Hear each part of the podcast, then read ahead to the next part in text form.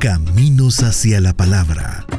Una visión de la historia de las iglesias evangélicas en El Salvador en la investigación y voz de Carlos Cañas Dinarte.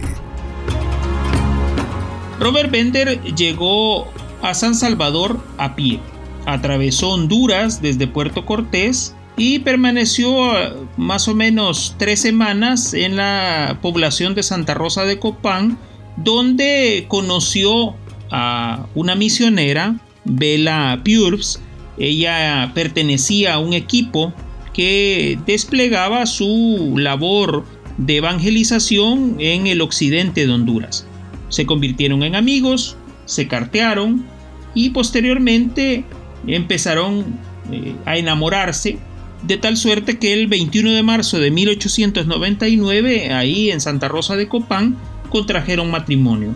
Los Bender Purbs regresaron a El Salvador en abril de 1899 y a partir del 22 de abril comenzaron sus cultos de evangelización en la capital salvadoreña.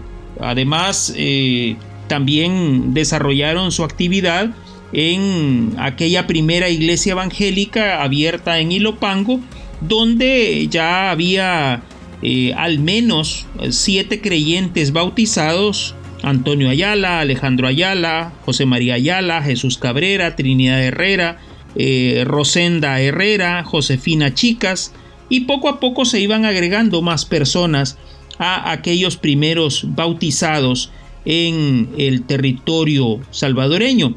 Básicamente estaban dándole forma a la iglesia central de la misión centroamericana en El Salvador. Para los eh, Bender Purbs, aquello era realmente una misión cuesta arriba porque les tocaba trabajar eh, pues bastante su labor comenzaba prácticamente desde las 9 de la mañana y terminaba 12 horas después porque eh, muchas personas eh, llegaban eh, constantemente a solicitar apoyo, ¿verdad? Para espiritual, pues un apoyo espiritual. Y también empezaron a llegar personas procedentes de otras zonas ribereñas, ¿verdad? De Santo Tomás, de, de, de la misma zona de Ilopango, de Soyapango y de otras áreas en las cuales prácticamente no había asistencia espiritual para todas estas personas.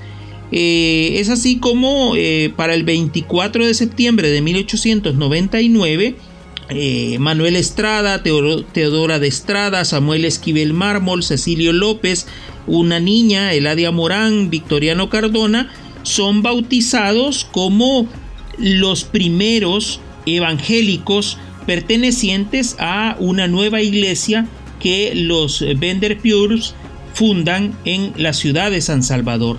Esta, esta iglesia sí permanece hasta nuestros días.